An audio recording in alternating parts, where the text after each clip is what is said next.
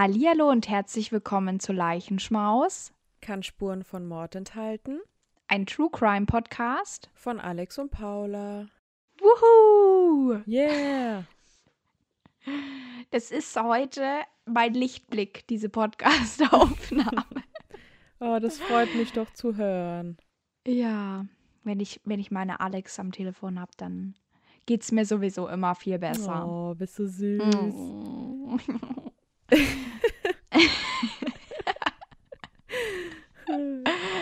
Ähm, ja, wir haben heute Freitag, den 19. 19.05. Genau. Genau. Du musst mir nicht nachsprechen. Sorry. Und wir haben ja erst vor ein paar Tagen aufgenommen. Und jetzt sind wir schon wieder dabei. Und ja, ich habe eine Geschichte, die ich erzählen muss. Und die passt zur letzten Folge. Deswegen erzähle ich sie jetzt direkt. Okay. So, ich war heute arbeiten. Ich komme da an. Ich war ein bisschen früher da und habe mich hinten halt noch gerichtet. Und dann kommt eine Kundin zu mir und sagt, da ist jemand, der bräuchte ihre Hilfe. Also gehe ich da hin und sage, hallo, was kann ich für Sie tun? Und da war eine Frau gestanden, die sah jetzt von außen ein bisschen, also die war sehr ungepflegt Mhm. einfach. Und dann meinte sie, dass sie blind ist und dass sie zur irgendwo hin muss, wo es eine Zeitung gibt und ob ich sie begleiten kann. Okay. Und dann habe ich halt gesagt, das geht nicht, ich kann den Laden nicht so lange verlassen, es geht auch nicht. Du bist Und ja auch dann? alleine dort gewesen, oder? Da war ich noch mit meiner Kollegin, Okay. aber es war wirklich, also trotzdem geht es nicht, darf ich halt nicht während der Arbeitszeit. Nicht einfach so. Ja. Und ich hätte die da nicht hinbegleiten können. Das hätte auch zu lang gedauert. Naja, auf jeden Fall meinte sie ja, sie müsste da aber hin und so. Und dann habe ich gesagt, ich kann mal fragen, ob vielleicht jemand von den Kunden, der halt schon fertig ist, das machen kann. Und dann habe ich gefragt und es war nur eine da, die ich habe fragen können und die meinte, dass sie es nicht machen möchte. Und ich vermute, das lag vielleicht auch ein bisschen daran, dass sie halt so ungepflegt aussah, die Frau. Okay. Es war auch wirklich, also es war ein bisschen, ich kann verstehen, dass es so abschreckend ist. Ja. Aber ich habe mir gedacht, na ja, also da muss man halt über den Schatten springen und äh, da habe ich gesagt, ich kann jetzt halt nicht helfen. Sie meinte dann, ob ich hier vielleicht die Zeitung vorlesen kann. Und dann war ich Mhm. so, nee, ich kann jetzt nicht die Zeitung vorlesen. Ich muss ja gleich Komplett. arbeiten. Ja. Ja, ich weiß nicht, was sie da wollte. Außerdem haben wir gar keine Zeitung. Also ich hätte die so oder so nicht vorlesen können. Und dann meinte ich, aber ich kann sie ja rüber zur Eisdiele bringen. Vielleicht haben die eine Zeitung. Dann meinte sie, die haben keine, aber es wäre trotzdem lieb, wenn ich sie zur Eisdiele gegenüber begleiten könnte. Dann kann sie sich da nochmal hinsetzen und dann können die ihr vielleicht ein Taxi rufen. Und dann habe ich gemeint, ja, okay, mache ich. Und dann hat die sich halt so bei mir eingehakt. Die hatte nämlich jetzt auch keinen so Blindenstock oder so. Ich habe mir da aber keine Gedanken in dem Moment drüber gemacht.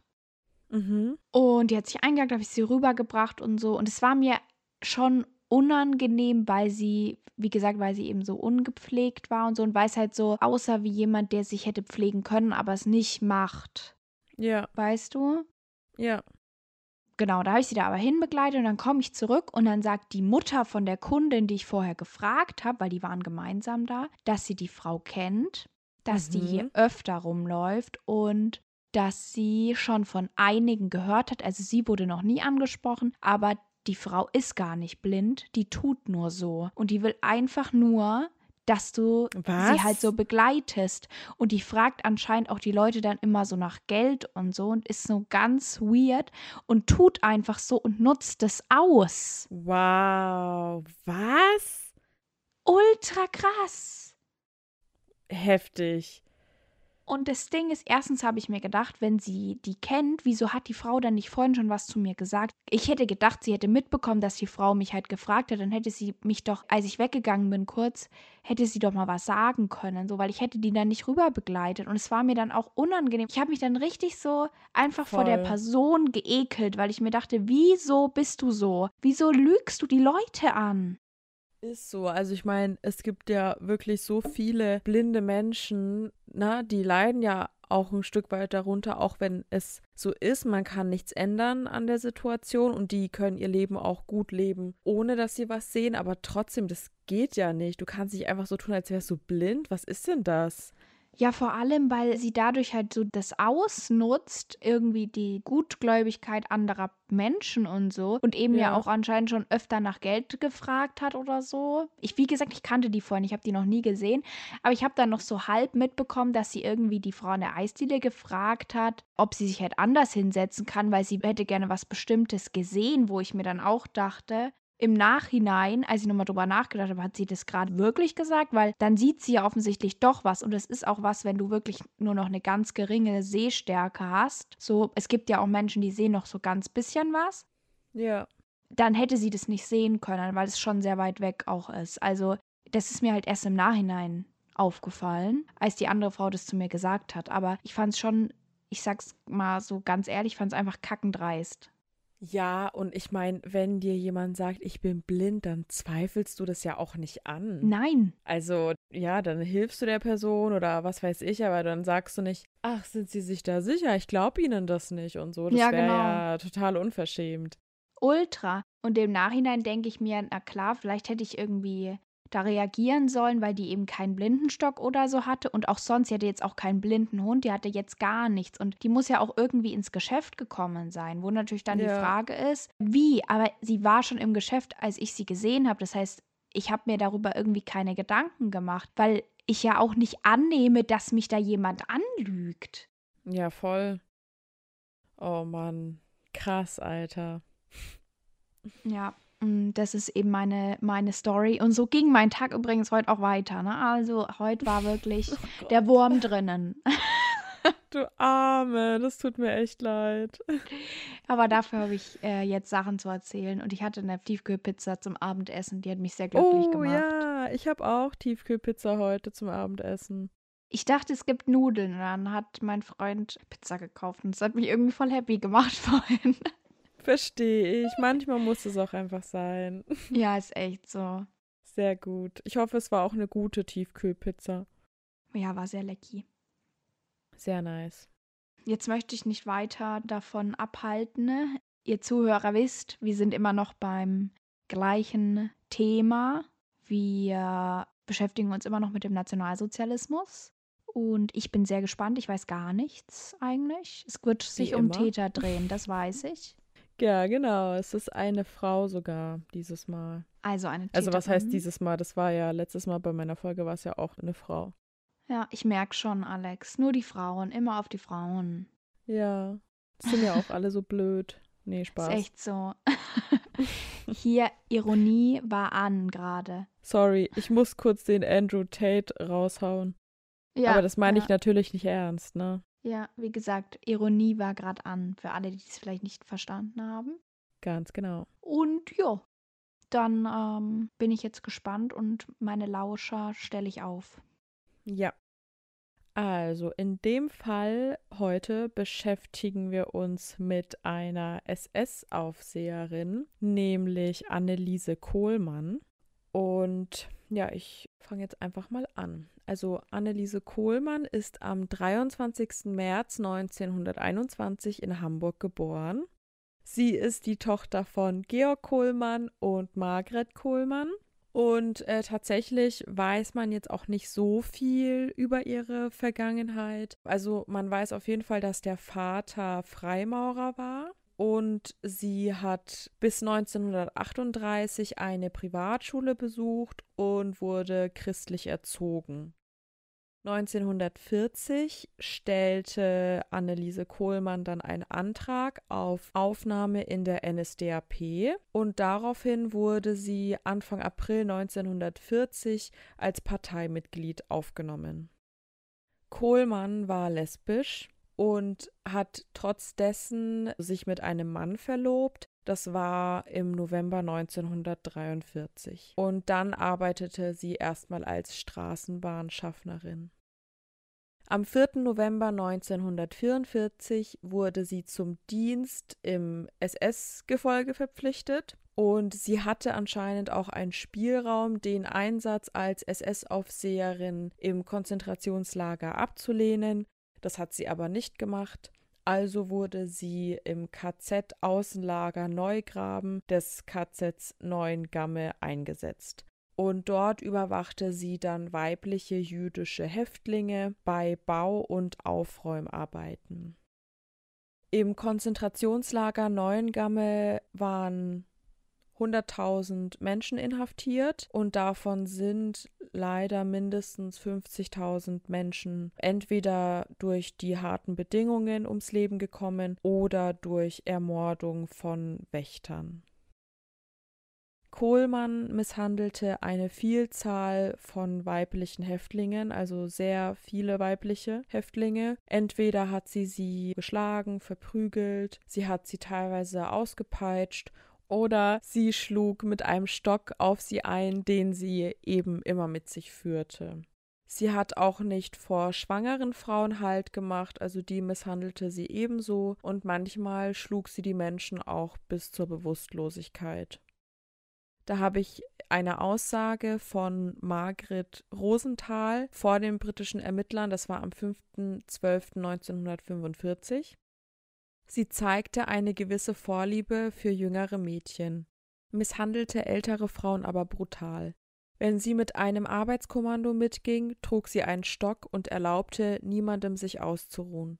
Manchmal schlug sie Häftlinge heftig, und ich habe selber gesehen, wie sie eine ältere Tschechin schlug, bis diese das Bewusstsein verlor. Wenn sie ein bestimmtes junges Mädchen mochte, begünstigte sie sie in jeder Hinsicht und gab ihr, was auch immer sie den anderen Häftlingsfrauen abgenommen hatte. Kohlmann war dafür bekannt, die Häftlinge auch nur bei den kleinsten Vergehen zu bestrafen. Und da habe ich eine Aussage von Marianne Braun, auch eben vor den britischen Ermittlern. Das war am 2. Juni 1945. Einem Mädchen war Brot aus ihrer Tasche gestohlen worden und erzählte es Kohlmann. In Kohlmanns Anwesenheit durchsuchte das Mädchen die Taschen der anderen Häftlingsfrauen und durchsuchte dabei meine zweimal. Dies machte mich böse und ich beschimpfte das Mädchen. Kohlmann dachte anscheinend, dass ich sie beschimpfen würde und schlug ungefähr dreißig Mal mit einem Stück Holz ins Gesicht, auf Kopf, Hände, Arme und Körper. Mein Kopf und meine Arme waren blau und geschwollen und ich blutete aus dem Mund und an den Fingern. Am 8. Februar 1945 wurden die Häftlinge aus dem KZ Außenlager Neugraben in das KZ Außenlager Tiefstack verlegt und daraufhin wurde Kohlmann auch dorthin als Aufseherin versetzt. Und generell wegen ihrer Kurzhaarfrisur trug sie auch den Spitznamen Bubi. Und Kohlmann hatte eine Freundin im KZ. Sie war quasi in Anführungsstrichen mit ihr befreundet. Das war Lotte Winter. Sie war eine tschechische jüdische Inhaftierte und Kohlmann hatte so ein bisschen ein Auge auf sie geworfen. Also Lotte war Teil des Arbeitskommandos von Kohlmann und ja, später hatte sich dann auch eben herausgestellt, dass Kohlmann wirklich in Lotte verliebt war. Da gibt es auch eine Aussage von Edith Kraus. Unter ihnen, also den SS-Frauen, war eine, die anders war. Sie sprach ab und zu mit uns, machte sogar mal einen Spaß und obwohl auch sie einen Stock trug, benutzte sie ihn nicht. Sie wurde schon bald sehr nett mit einem unserer Mädchen, und es wurde offensichtlich, dass das, was unter uns als Gerücht herumging, stimmte. Sie war lesbisch. In Hamburg war ich im gleichen Zimmer wie Lotta, das hübscheste Mädchen von allen. Dank ihrer Schönheit wurde sie auch besser behandelt während der gesamten Zeit in den Lagern. Lotta war älter als ich, aber sie freundete sich mit mir an und nannte mich Didi, was ich mochte. Bubi, die Lesbe, schaffte es immer, als Wache für die Gruppe eingeteilt zu werden, in der Lotte am Tag arbeitete.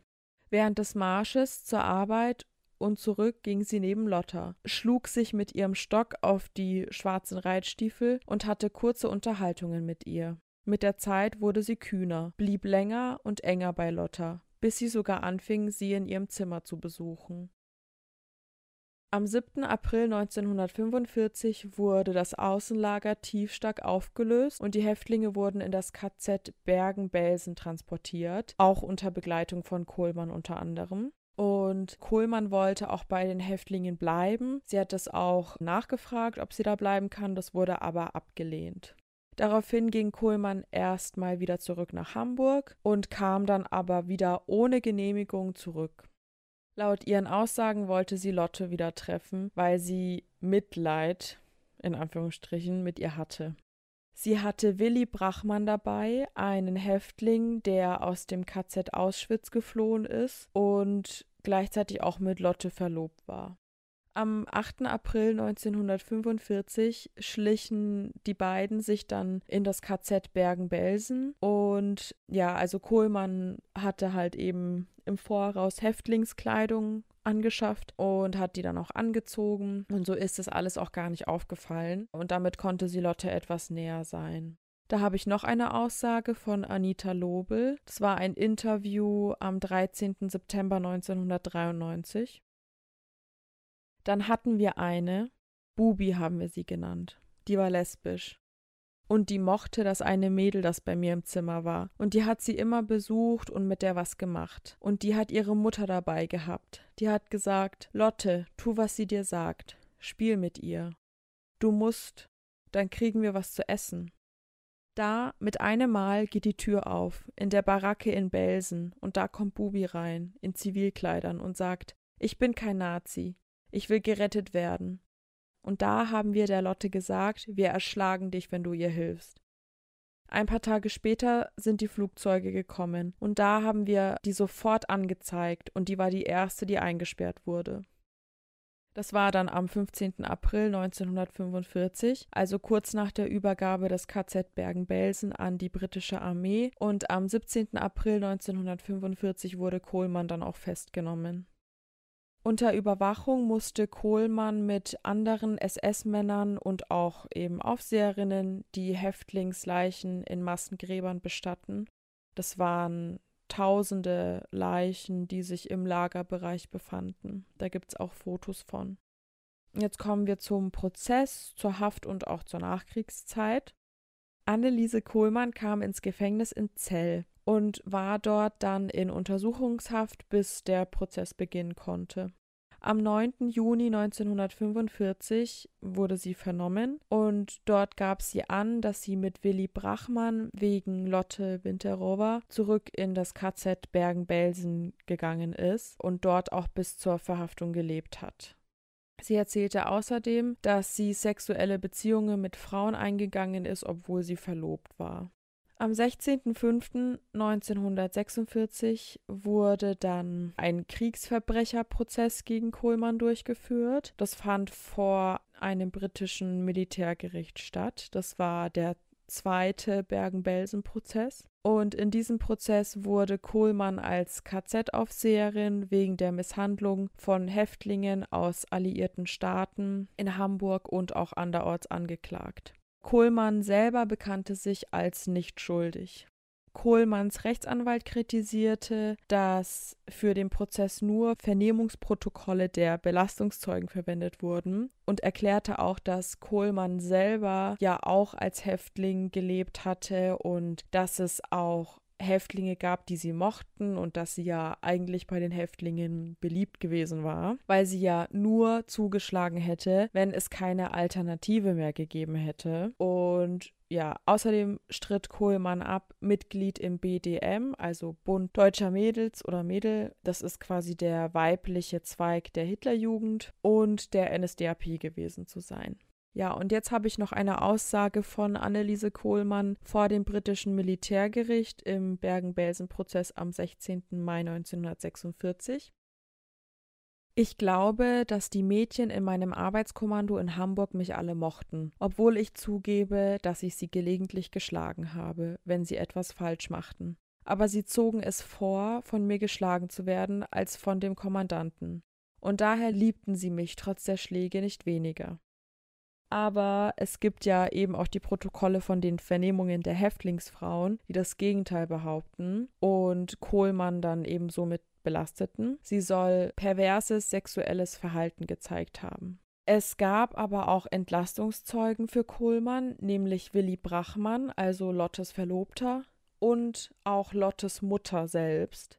Brachmann sagte aus, dass er mit Kohlmann in das KZ Bergen-Belsen gefahren sei und dass sie eben Lebensmittel und Briefe für Lotte in das KZ geschmuggelt hatte.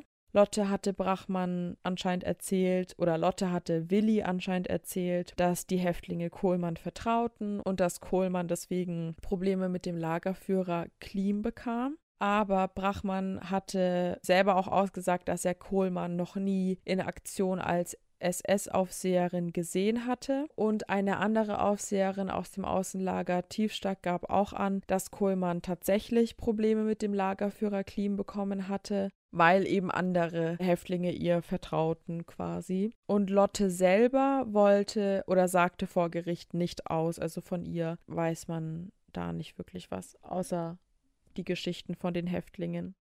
Am 16. oder 18. Mai 1946, das war jetzt aus den Quellen nicht ganz ersichtlich, wurde Anneliese Kohlmann zu zwei Jahren Haft verurteilt, die sie im Gefängnis Fuhlsbüttel absaß. Das Urteil wurde bestätigt, weil Kohlmann keinen Widerspruch einlegte und weil ihre Mutter die Frist für den Haftentlassungsantrag nicht einhielt. Und ja, anscheinend musste Kohlmann die Haft in einer Einzelzelle verbringen, aber so wie ich das verstehen konnte, nicht wegen ihren Taten, sondern weil sie lesbisch war. Das liegt doch safe daran, weil zu der Zeit doch Homosexualität noch strafbar war, oder? Ja, ich denke schon. Okay. Also ein anderer Grund wird mir da, würde mir da auch nicht einfallen. Ja, muss ja eigentlich so sein. Ja. Und zwei Jahre später nach der Entlassung arbeitete sie dann anscheinend als Prostituierte und danach als Lkw-Fahrerin. Und später, 1965, zog sie mit ihrer neuen Partnerin, das war eine Halbjüdin, die während der NS-Zeit verfolgt wurde, nach West-Berlin und sie fing an, als Köchin in einem Krankenhaus zu arbeiten und Dort starb sie dann am 17. September 1977. Genau, das war mein Fall. Krass. Ja. Äh, es ist irgendwie vieles daran sehr krass. Also einmal will ich kurz meinen mein Satz von vorhin vervollständigen oder meine Annahme. Mhm. Homosexualität ist in Deutschland seit 1994 nicht mehr strafbar. So spät erst. Ja. Wow, krass. Ja, okay, ja. Dann war sie auf jeden Fall deswegen in Einzelhaft. Ja. Also zum einen, das Ding, dass sie da Menschen gequält hat, Katastrophe. Ja. Ganz abgesehen davon, die Aussage, dass sie geliebt worden sei von denen oder gemocht worden sei, weil es immer noch besser war, von ihr geschlagen zu werden als von dem anderen, also von dem Typen, halte ich für ziemlich gewagt. Weil nur weil du eine Frau bist, heißt es ja noch nicht, dass du nicht richtig zuschlagen kannst. Und ich weiß auch nicht, was sie sich da denkt, weil du bist immer noch, also du verletzt ja Leute immer noch. So, da kommt es auch nicht drauf an, also ich check irgendwie die Aussage nicht von ihr, aber sie will es ja selber, also sie sagt es, aber ich weiß nicht, ob sie das wirklich glaubt. Ja. So. Wie als würde sie sich das einreden halt. Ja, voll, voll. Dann ist aber noch der andere Punkt, dass ich finde, sie hat ja mal so richtig krass das so ausgespielt, ja. dass sie so ihre Macht missbraucht hat und gemeint hat, sie kann, also wenn die Frauen ihr vielleicht Gefallen tun oder das mit sich machen lassen, sozusagen, dass sie sie halt so toll findet oder sich halt an sie ranschmeißt, dann war sie besser zu denen, als sie zu den anderen war.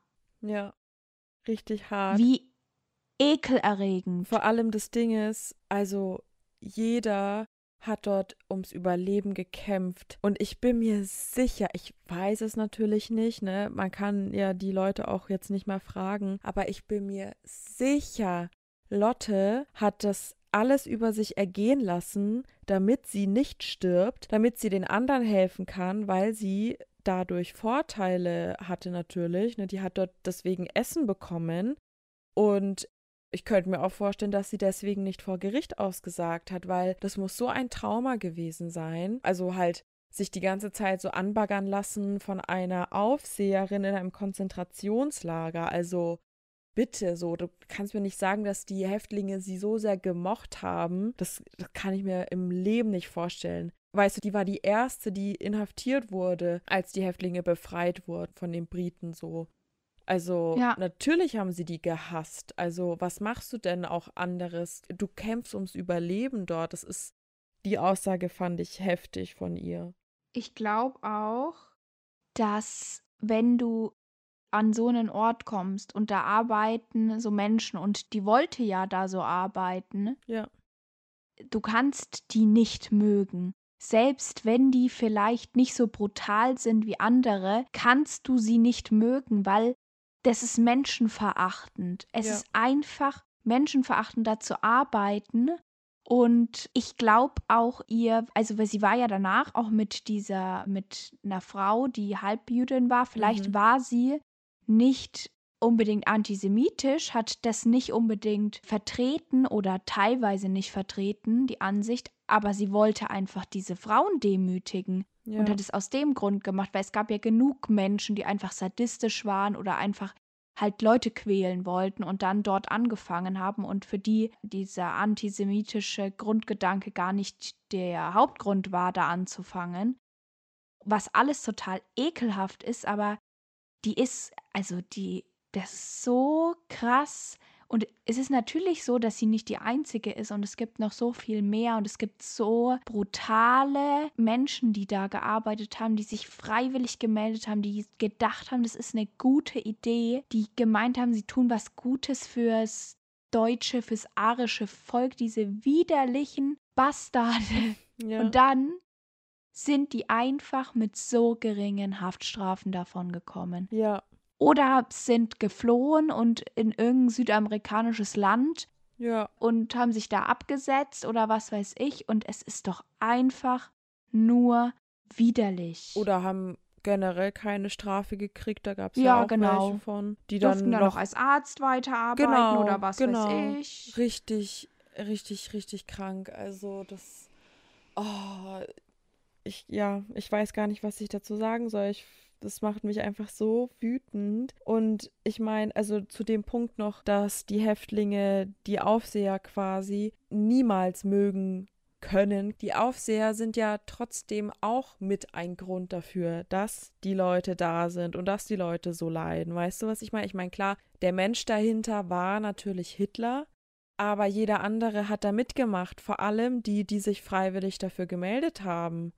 Und Ja, dann, also ja, du kannst so eine Person nicht mögen, egal wie nett sie zu dir ist, egal ob sie dir in so einer Situation Brot gibt oder dich mal nicht schlägt oder so. Aber sie hat die Leute ja trotzdem verprügelt. Und, und dass sie dann auch eher junge Frauen, also jüngere Frauen als sie eher mochte, das ist auch richtig pervers und ekelhaft. Und dann die alten Frauen verprügelt. So, Junge, was ist falsch mit der Person? Oder mit den Menschen so. Echt krank.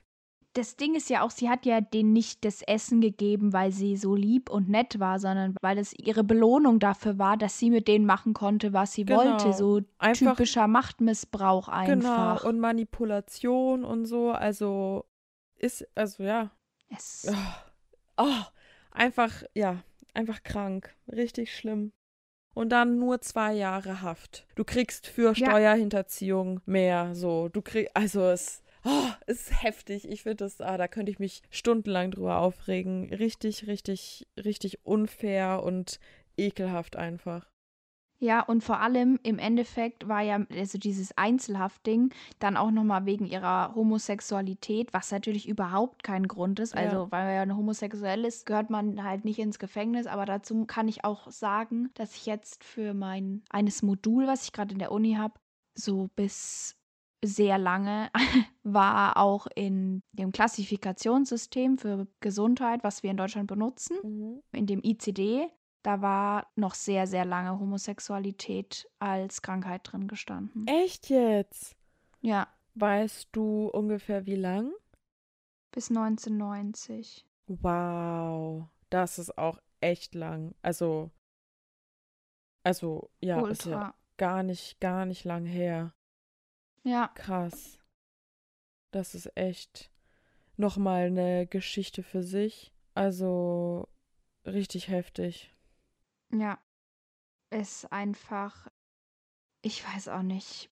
Manchmal fehlen mir die Worte, weil es mich so anekelt, dass es Menschen gibt, die auch heute noch so denken, ob das jetzt eben den antisemitischen Hintergrund hat, beziehungsweise aus Antisemitismus ist oder aus Rassismus oder aus was auch immer, dass Menschen irgendwie so denken, da kommt es mir wirklich hoch.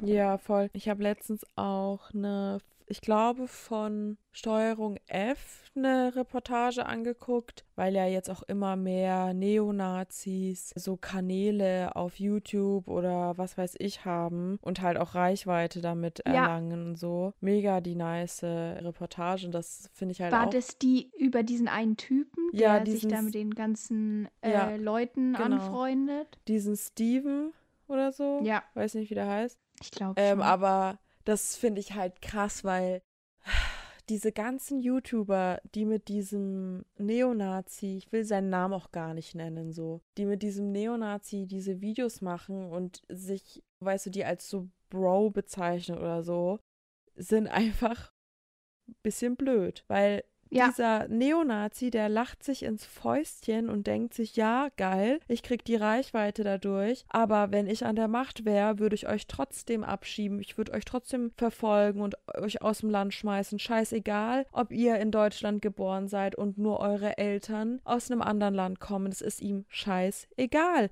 Seiner Meinung nach wäre ich auch nicht willkommen in Deutschland. Seiner Meinung nach wäre mein Freund auch nicht willkommen in Deutschland. Und es geht nicht. Vor allem dein Freund. Ich, ich glaube, dich würde man vielleicht noch, würde nee. er vielleicht noch akzeptieren. Nee, weil ich habe mir nämlich ein anderes Video von ihm angeschaut mit einem YouTuber, der eigentlich, also den finde ich auch ganz in Ordnung, ne, so, den anderen. Aber der hat auch ihn gefragt, ja, wie sieht's aus, ab welcher Generation würdest du denn Stopp machen? Das, also für ihn nee, ich dachte, ich meinte, weil wegen der Nationalität oder dem Geburtsort ja. deiner Eltern. Für ihn, für ihn sind, so wie ich das verstanden habe, sind alle Ausländer, alle Migranten für ihn nicht willkommen hier. Und wenn seiner Meinung nach wäre, würden sogar die Kinder, die auch in Deutschland geboren sind, von Migranten nicht willkommen sein. Also vielleicht bei mir noch mal bisschen anders, weil mein Vater zum Beispiel hergekommen ist, um zu arbeiten und so. Aber grundsätzlich eigentlich auch die, die ja, hier. Das, das meinte ich gar nicht, sondern also das Ding ist halt, dass oft Neonazis nochmal einen Unterschied machen zu Menschen, die in ihr arisches Bild reinpassen. Und da passt du schon noch rein im Vergleich zu deinem Freund, da, weil dieses neue krasse Feindbild von Neonazis ist ja Türkei, der arabische Raum und sowas. Ja. Und dadurch wäre dein Freund auf jeden Fall der Erste, der ja. abgeschoben wird, obwohl, obwohl er einfach Deutscher ist. Deutscher ist. Seine, seine Mama ist eine deutsche Kartoffel. Ja. Ja, voll. Da bin ich eigentlich ausländischer als er, sage ich jetzt mal. ja, stimmt. und, es, und im Endeffekt also alleine, ich fand das so krass in dem Video, weil ich hatte das auch gesehen von Steuerung F. Ja. Vielleicht können wir euch das in unsere Beschreibung mhm. reinsetzen, wenn wir es nicht vergessen. Und da sagt er ja auch irgendwie so, dass er halt alle Flüchtlinge und so will er halt wieder abschieben. Und da ist er irgendwie in einem Livestream mit den anderen und dann sagen sie so, ja, für uns bist du unser Bro und so. Ja. Und ich kenne die nicht, aber der eine ist ja, glaube ich, Türke gewesen oder so. Und seine Eltern, so wie ich es verstanden habe, oder ich habe irgendwas, ob ich es nachgeguckt habe oder es war in dem Video oder es hat mir jemand gesagt, ich weiß es nicht mehr, dass die halt auch nach Deutschland eingewandert sind. Also seine Eltern können dann nicht hier bleiben oder was. Und der sagt, du bist unser Bro. What the fuck? Ja, genau.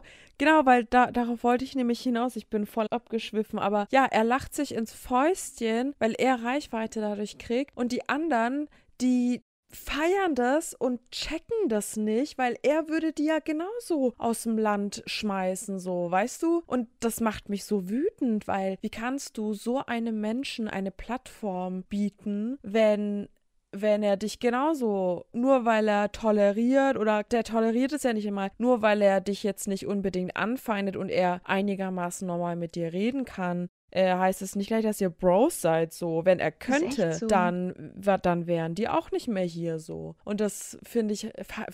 Die machen dadurch, dass sie dann sowas sagen, machen sie seine Aussagen so salonfähig. Ja, Das wird verbreitet und dann fangen nämlich eben auch an, in den Kommentaren ihre Follower mit vielleicht einem Migrationshintergrund auch zu sagen, ja, der ist ja eigentlich mega cool und so. Und Ja.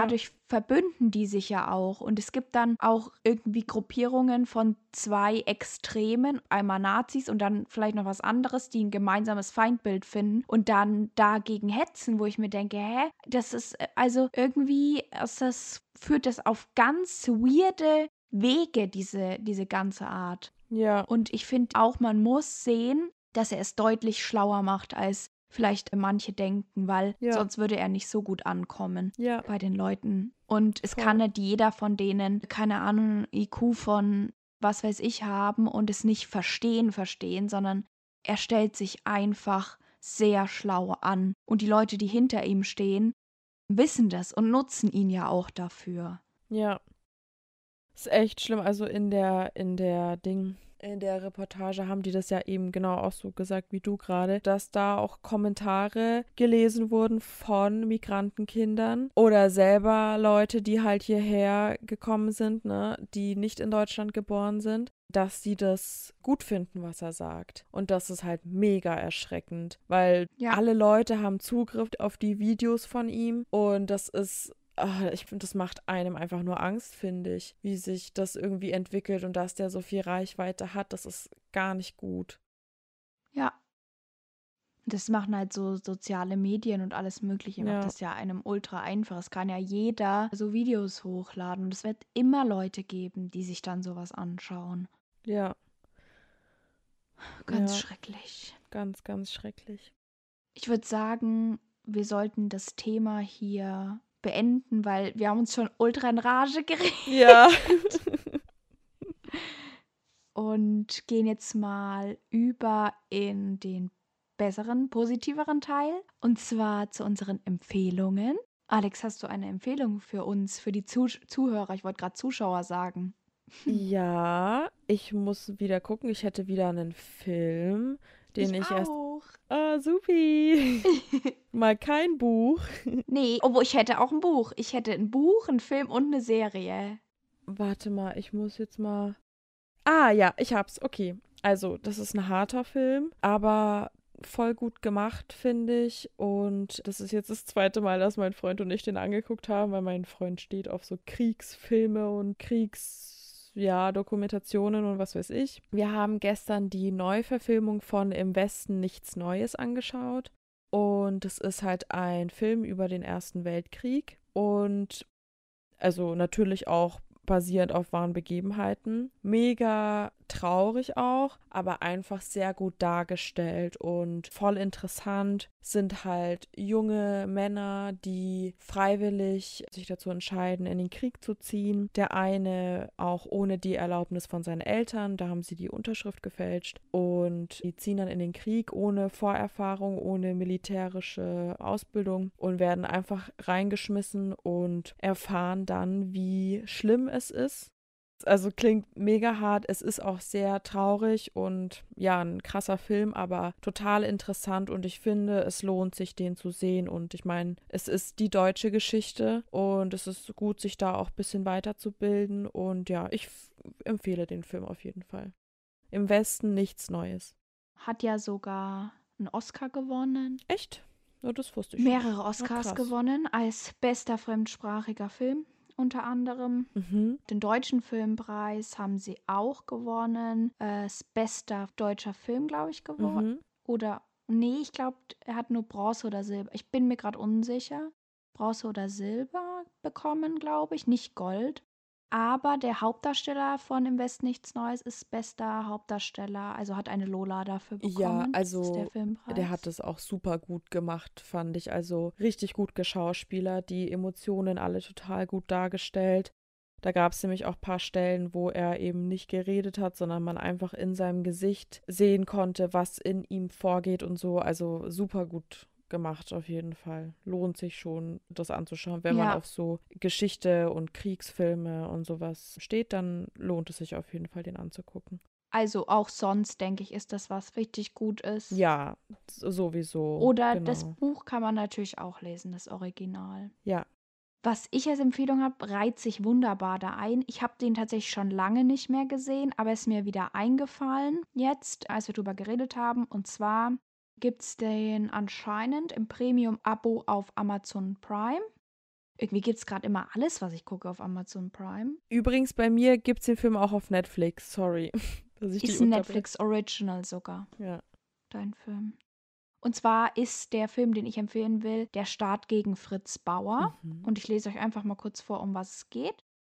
Zwölf Jahre nach Kriegsende und noch immer sind viele Nazi-Verbrecher auf freiem Fuß. Generalstaatsanwalt Fritz Bauer erhält einen Hinweis zum Verbleib des ehemaligen Obersturmbannführers Adolf Eichmann und geht diesem nach. Doch plötzlich verschwundene Dokumente lassen ihn bald glauben, dass besonders in den höheren Kreisen wenig daran gelegen ist, Eichmann hinter Gitter zu sehen. Seine Ermittlungen werden manipuliert und auch vor seinem Privatleben machen seine Gegner nicht Halt. Und es ist die wahre Geschichte von dem Generalstaatsanwalt Fritz Bauer. Und es gibt noch andere Filme, aber die kenne ich jetzt nicht. Und der ist sehr, sehr gut bewertet. Und ich hatte den damals mit meinem Papa mal angeguckt. Der kam 2015 raus. Und ich finde das auf jeden Fall was, was man sich angucken kann. Und ja, kann es nur empfehlen, den Film. Sehr schön. Passend zum Thema. Ja, genau. Heute mal so richtig passend. Ja. Jetzt kommen wir zum besten Part des, der ganzen Aufnahme und zwar Schmaus oder Graus. Wuhu! Yeah!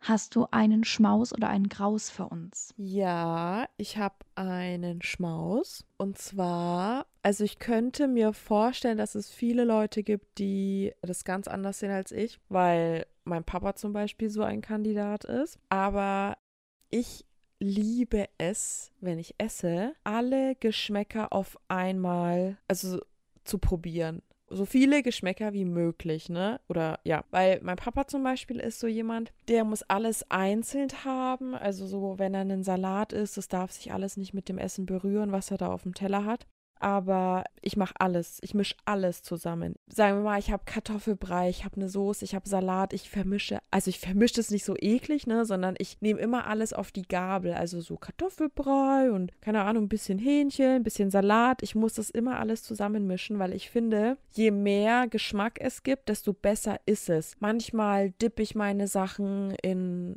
mein Salatdressing. Wenn ich Chips esse, esse ich Chips, dann Schokolade, dann wieder Chips, dann esse ich wieder was Süßes. Ich muss immer alles dippen und alles vermischen. Ich finde es richtig lecker und ich weiß noch, dass meine Schwester auch mal zu mir meinte.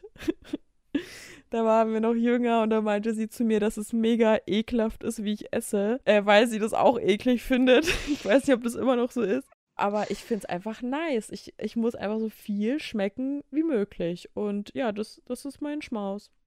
Ich verstehe das in vielen Punkten, nicht in allen, aber zum Beispiel bei uns, also bei meinen Großeltern war es früher mal so, dass wenn es Essen gab und Salat dazu, dann gab es extra Salatschüsseln. Und ich fand es immer unnötig, weil ich hatte gerne meinen Salat in meinem Essen mhm. drinnen. Ja. Ich mag das auch so Salat in der Soße dann ja, und sowas. Das finde ich irgendwie mhm. lecker. Und deswegen, das macht schon Sinn für mich. Also, das verstehe ich schon. Ja, aber ich glaube nicht, es muss nicht immer alles durcheinander sein und miteinander. Ja, verstehe ich. Ja, aber I agree. ja, das ist sehr gut. Sehr schön. Ich habe auch einen Schmaus heute mhm. und da sind die Meinungen oh, ganz gespalten. Ich weiß, es gibt sehr große Fans, es gibt Leute, denen ist es scheißegal und dann gibt es krasse Hater. Und es ist mir gerade spontan eingefallen, weil sonst hätte ich nämlich keinen gehabt. Mhm. Aber für mich war letzte Woche Samstag der wichtigste Fernsehtag im ganzen Jahr. Es war nicht das ESC-Finale. Oh Gott, Paula, ich musste so an dich denken. Oh mein Gott, erzähl und dann gebe ich meinen Senf dazu. Ja, und ich bin eine riesen ESC-Fan. Mein Vater hasst es. Mein Freund ist jetzt kein Fan, aber er hasst es jetzt auch nicht, ist mir halt einfach egal. Aber ESC ist für mich, wenn ich könnte, ich würde eine Motto-Party schmeißen. es war nur einfach keiner da jetzt, der Zeit dafür gehabt hätte. So. Aber nächstes Jahr ist das in Planung. Und ich habe auch Rabia, mit der schaue ich das eigentlich immer. Wir schreiben halt dann immer auf WhatsApp den ganzen Abend. Und ich bin normal ja so eine Omi, die gern früh ins Bett geht. Aber da, ich bleibe bis zum Schluss wach und ich ziehe das durch. Und ich habe auch meine Favoriten. Und wenn ich ganz besonders drauf bin, dann höre ich mir auch kein Lied vorher an, um mich total überraschen zu lassen vom Abend. Deswegen, ich liebe einfach ESC. Das ist für mich so, so schön. Ich liebe es. Oh, ich finde das richtig, richtig süß, weil ich bin auch so ein Kandidat, dem es scheißegal ist. Ich bekomme das so mit, denke mir, okay, alles gut, aber ich weiß, dass du das so sehr liebst und ich muss auch immer, jedes Jahr muss ich voll an dich denken. Also ich denke eher an dich, als dass ich an den ESC denke. Ich finde es ich find's super süß. Das ich verstehe, also ich meine, mir ist es egal, aber ich verstehe, wieso du es so magst und so. Also passt, also super. und ich habe vorhin von einer Freundin was geschickt bekommen von so einer ESC-Fan-Tweets, wo es so darum ging, man sollte einmal im Jahr im Sommer ein ESC-Festival machen, wo lauter Acts von verschiedenen Jahren auftreten. Und ich war noch nie auf dem Festival, ich kann es jetzt nicht beurteilen, aber ich bin grundsätzlich nicht so ein Fan von öffentlichen Toiletten und nicht von ekligen Toiletten und nicht von zu krass betrunkenen Menschen. Wobei das beim ESC weiß ich jetzt nicht, wie es da sein würde, aber ich sag's dir, ich würde die drei Tage, ich würde Dauer, ich würde campen da, es wäre gar kein Problem, ich würde auch ohne Zelt da schlafen, ich würde in der Toilette schlafen, wenn es sein müsste, um an diesem ESC-Festival, wenn es es geben würde, teilzunehmen. Und Rabia und ich haben auch das Ziel in unserem Leben mal zum ESC zu gehen. Vielleicht kommt kommt man nicht in die Halle, aber wir würden gern zu so einer Party, wenn die halt draußen stattfindet, würden wir gern gehen. Oh ja, aber es ist halt immer sehr, sehr teuer und wir sind sehr arm, deswegen. Also nicht super arm, aber wir sind halt Studenten. Mal kein Geld dafür, aber ja, doch, das, das ist unser Traum. Und ja, ich sag's so, für alle, die jetzt auch Fans vom ESC sind und uns hören. Wir werden ja einen Post dazu machen, also bei Instagram in unsere Story, beim Schmaus oder Graus. Und da möchte ich bitte von euch allen wissen, wer euer Favorit dieses Jahr war, weil ich habe da eine ganz spezielle Meinung zu und ich sag euch so, ich war nicht zufrieden mit dem Endergebnis. Und was sagst du dazu, wie Deutschland? Ähm... Möchte ich nicht drüber sprechen. Okay. okay. Also, es war jetzt nicht so, dass mein Lieblingssong war, aber es ist ja so, dass ich glaube, wir könnten selbst ultra krass, wir könnten selbst Alexander Markus dahin schicken. Ja. Haben ja viele Leute gesagt, dass wir das hätten machen sollen. Ja. Und ich glaube, also man geht ja davon aus, dass es teilweise schon auch ein bisschen ein System hat, abgesehen mhm. davon, dass es eher auch eine politische Veranstaltung ist, aber dass halt so Deutschland irgendwie sehr unwichtig ist, weil die ja auch nie vorher aussortiert werden. Die sind ja immer direkt im Finale. Wir können ja jeden Hans Wurst dahin schicken. Selbst ich könnte ja, wenn ich gewählt werde, dahin gehen, auch wenn ich total Katastrophe singe. Oh, weißt du? Ja. Das spielt ja keine Rolle, dadurch, dass ja Deutschland Hauptfinanzierer ist vom ESC. Was natürlich dann nochmal traurig macht, wenn man ja. immer letzter ist und trotzdem das meiste Geld dafür ausgibt. Aber Leute, es ist so und ich möchte auch nicht, dass der ESC aufhört. Ich sag dir, Paula, der Tag, an dem Alexander Markus beim ESC antritt, ist der, an dem wir in der ersten Reihe stehen. Ich sag's dir. Sowas von. da bin ich dabei. Da bin ich dabei. Ja, Mann. Jawohl, genau. Ich möchte auf jeden Fall von euch wissen, wer euer Favorit oder eure Favoritin war und wie ihr so mit dem Ergebnis, wie zufrieden ihr damit wart. Ich bin total glücklich. Jetzt habe ich so viel über den ESC geredet. Das macht dich immer happy. Oh, Nicht, ja. weil du mit mir geredet hast. Nein. Nein, okay. Auf gar keinen Fall. Dachte ich mir schon. Merkst du selber. Ja, ich glaube, wir haben irgendwie viel länger aufgenommen, als wir gedacht haben, weil Alex hat zu mir gesagt, ach, mein Fall ist gar nicht so lang, da, das ist, ähm, wird heute nicht so lang. Ja, ich meine, so lang war er nicht. Wir haben nur sehr viel rumgeredet. Absolut. Und uns aufgeregt. Aber schön. Ja. Ich weiß auch gar nicht mehr. Ich habe alles gesagt, was ich sagen konnte. Ich habe mich ausgeredet für heute. Ich auch. Ich gehe jetzt meine Tiefkühlpizza essen. Ich gehe jetzt Serie schauen. Und ja, ich wünsche euch einen guten Morgen, guten Mittag oder guten Abend und sag Tschüssi. Ciao.